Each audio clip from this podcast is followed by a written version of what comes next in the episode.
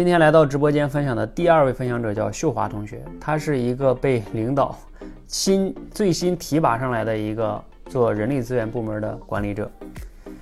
那新进的一个管理者呢，往往都会面临一个挑战，就是会议更多了呀，要跟老板汇报的机会也更多了，那就意味着，因为你以前不怎么经常汇报嘛，那可能会失败啊，可能会讲的不太好，被老板。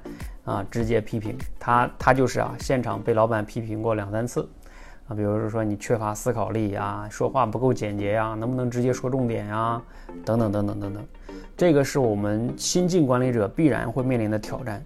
那这个挑战呢，可能会让自己非常的挫败，会怀疑自己，甚至想要逃回到原来基层工作的那个，呃，回去啊，大不了不干了是吧？我就回去做那个，还是原来那样舒服，就回到舒适区。那你会不会面临这样的挑战呢？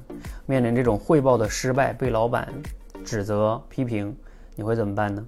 我们这个秀华同学说，他自己甚至都偷偷的哭过啊，也会自我怀疑、自我否定哈，处在人生的一个很重要的低谷阶段哈。那怎么办？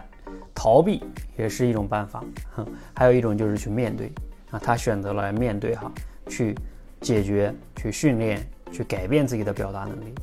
那他加入我们这里两个月哈，现在变化还是非常非常大的啊！大家感兴趣可以去自己听一下他的分享啊，相信你会有共鸣的。如果你也是新晋管理者的哈，那我在这里想重点强调的就是，面对这种失败和挑战，你如果退回去了，有的时候你以为你能退回去，其实很可能你退不回去了，因为你上去容易，下来就不容易了啊！你想你回到原来的部门再继续做你那个岗位吗？你可能只能离职了，或者是。所以，往往人生没有那么多退路，你需要做的就是抱着成长型的思维去面对它，去解决它。这个能力是可以被训练的，尤其是表达能力，没有你想的那么难啊。其实你只要用心去刻意练习，有反馈、有方法，是可以改变的。我相信，如果你是新进的管理者，我真的建议你听一听秀华同学的分享，相信你能找到信心的，你也可以去改变的。好吧，加油，不要错过这个机会。你现在要再退回去，哎，你会失去的非常非常多。不仅仅是只晋升的机会，你也会失去信心。一旦你克服了呢，人生就不一样了。好吧，加油。